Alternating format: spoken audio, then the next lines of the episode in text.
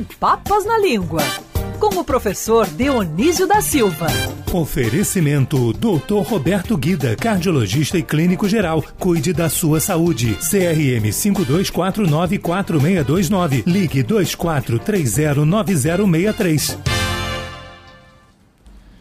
Professor Dionísio da Silva, muito bom dia. Bom dia, querido Rodolfo Schneider, bom dia, Agatha, Bom dia. bom dia, Cristiano, Bom e dia. sobretudo bom dia, suas excelências, os ouvintes, não é, Rodolfo? É verdade, é verdade. É, o pão nosso de cada dia nos dai hoje. Perdoai as nossas ofensas. Professor, eu vou. Você vai ficar chateado se eu começar pelas expressões hoje da sua coluna? Não, imagina, eu acho que você tem todo o direito e é o mais eficiente. Não, e tá aqui, ó, o pão nosso de cada dia. E é uma expressão também que a gente usa, né? Pô, aquele pão nosso de cada dia, ó, tem que fazer tal coisa para garantir o pão nosso de cada dia. De onde vem essa expressão tão usada, tão popular, professor? Então, querido Rodolfo, esta e outras expressões e provérbios sobre o ato de comer no português, elas têm um colorido todo especial, né? A gente diz também, ah, quando uma coisa é fácil, daí é sopa no mel, é, mas quando é difícil, e vou comer o pão que o diabo amassou, puxar a brasa para sua sardinha.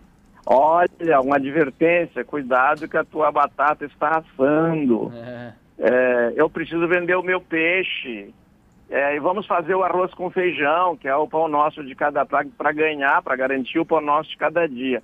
E sem contar também, Rodolfo, uma, que às vezes o ato de beber está junto, né? Desta água não beberei, afasta de mim este cálice, e nós que somos pais.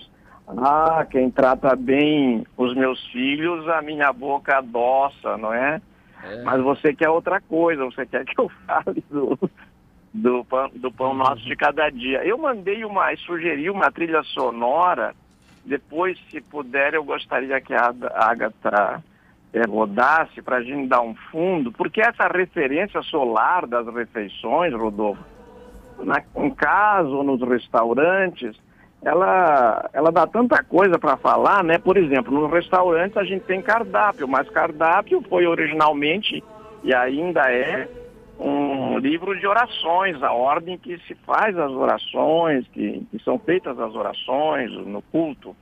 E, e no- nas outras línguas predomina meni, ementa, a nossa consagrou cardápio.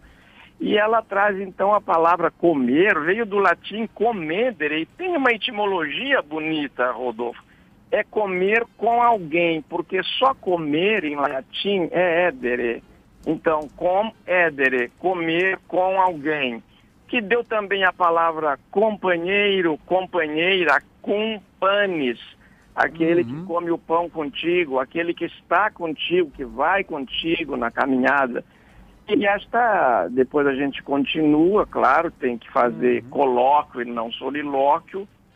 A palavra panis já veio para o latim do grego panos, mas na, na Roma, na Roma antiga já havia dois tipos de pães, né? O panis pulquérrimos, que era o que em, em tradução literal seria pão lindíssimo, porque pulcra quer dizer bonito, pulcra é uma moça bonita, puella pulcra, ágata pulcra est, a ágata é uma moça bonita. É, Cristiano pulcra est, o Cristiano é bonito. Quer dizer, Rodolfo, bonito mesmo dizem que é você, né? E o pão de segunda, querido, era chamado de panis secundus.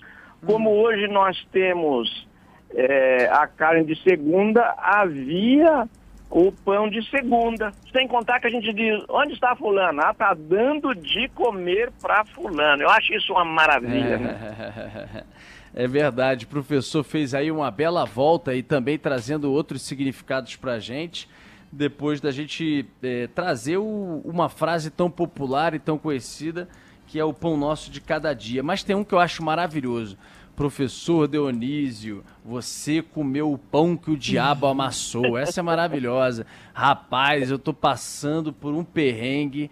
Sabe? O pão, tô comendo o pão que o diabo amassou. De onde vem essa expressão também com o pãozinho nosso de cada dia, mas dessa que o diabo amassou, professor?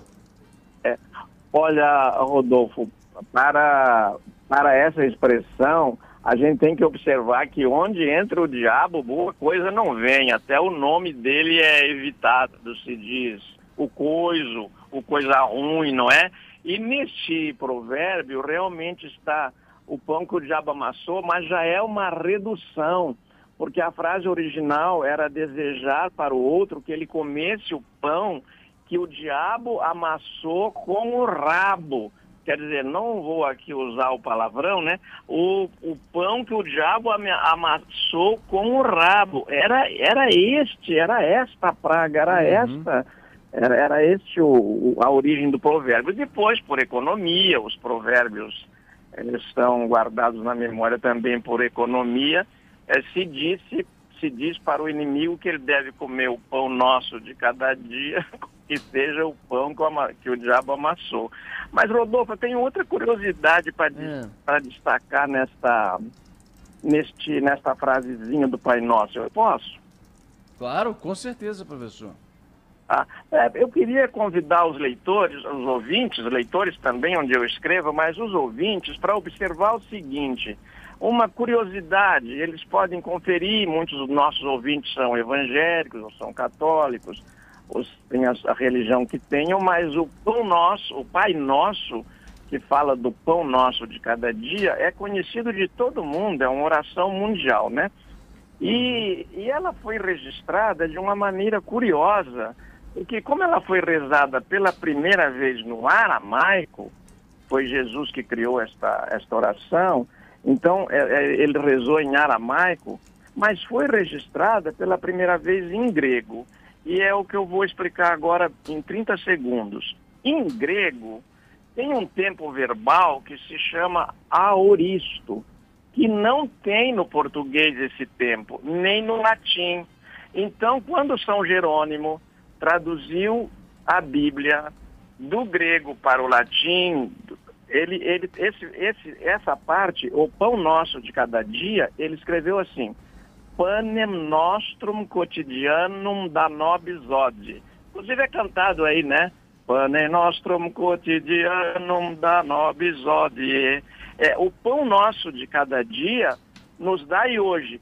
Só que no grego, o original é o pão nosso de amanhã você nos garanta hoje. É uma ideia de provisão que para o português, para o latim não veio e nem para o português.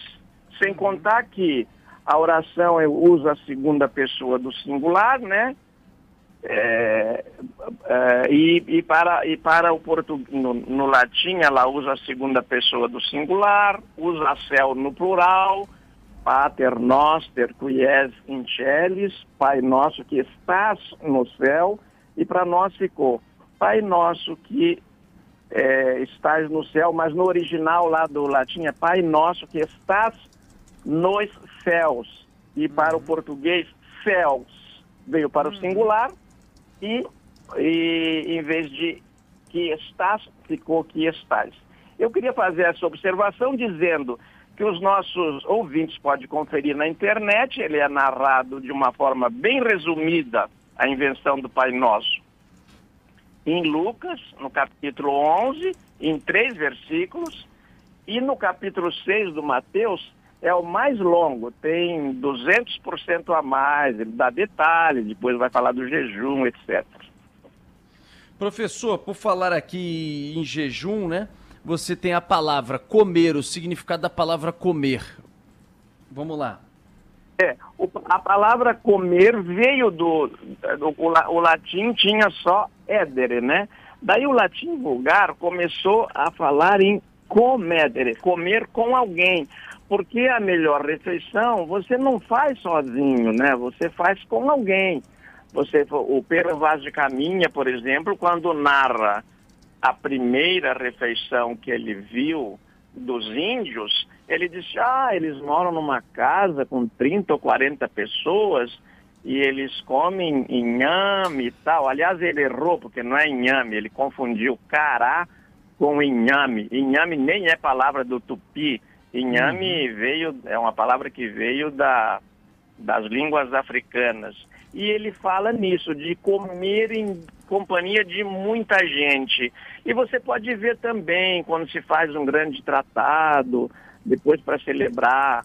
É, se, na abertura se dá um, o drink, né? O tal de, é, de uma bebidinha ali, um golinho. Mas depois uhum. se faz um banquete. Então, este comedere deu comer ressaltando que este, este pão nosso de cada dia tem que ser, não pode ser comido sozinho, não pode pagar o imposto da solidão, que é mais, mais agradável quando você come na companhia de quem você gosta. E olha, Rodolfo, você falou no comecinho, e não posso deixar de registrar, muito oportunamente, que o, o pão nosso de cada dia, fazer o simples, virou também fazer o feijão com arroz, não complicar, né? É. Faz aí o feijão com arroz. É, essa é ótima também. Faz o feijãozinho com arroz, entendeu? E pronto, não fica inventando muito não. Ô professor, por falar em feijãozinho com arroz, o pãozinho também mata a nossa fome. E para finalizar, o significado da palavra, especificamente da palavra pão. É, ela veio do, do latim panis, que pegou do, do grego panos e, Rodolfo, sempre esteve vinculado ao, ao trigo, né? ao pão de trigo. Só depois da descoberta da América é que este pão ficou também pão de milho. Pode ver que no nome da rosa tem um erro lá do Humberto Eco, ele cometeu numa distração e na tradução depois arrumaram, nas outras edições também, que os monges do século XIV, naquela abadia, estão comendo pão de milho. Não poderiam estar comendo pão de milho, porque o milho, a América só foi descoberta no século XV, então no século XIV, quando se passa a história, não podia haver milho nem pão de milho. Mas então o pão sempre esteve ligado ao trigo, não é? E inclusive o modo de fazer o trigo se prestou a essas metáforas, todas as palavras são cheias de metáforas. Nós falamos aqui de comer e eu nem vou me alongar para comer e dar, que são metáforas do ato sexual. Nós estamos aqui hoje falando porque houve isso entre nosso entre nosso pai e nossa mãe. Então não é nada de palavrão nem coisa alguma, mas não é o tema de hoje. E para o pão sempre esteve vinculado o trigo. O primeiro milagre de Jesus, aliás, é transformar água em vinho num casamento, numa festa de casamento. Eu falo disso porque são textos referenciais e o grande milagre é multiplicar os peixes que eles estavam comendo com o quê? Com pão. No milagre uhum. da multiplicação dos peixes, ele multiplica os peixes e os pães. Uhum. É isso mesmo, multiplicação dos peixes e dos pães. Grande professor Dionísio da Silva, cheio de história, cheio de viagem no tempo, na história também, para trazer o significado da palavra, ou das palavras e também das expressões. Querido professor, obrigado pela tua participação mais uma vez. Professor? Bom dia. Perdemos o contato com o professor. Perdemos no finalzinho. Perdemos mesmo. Perdemos mesmo. Fundo, ah, voltou, voltou. Ele está entre nós. Ele está entre nós, é. Não, não te ouço, Rodolfo. Não, e agora? E agora, professor? Tá ouvindo? Sem som. Sem som. Alô, alô. Ah, que pena.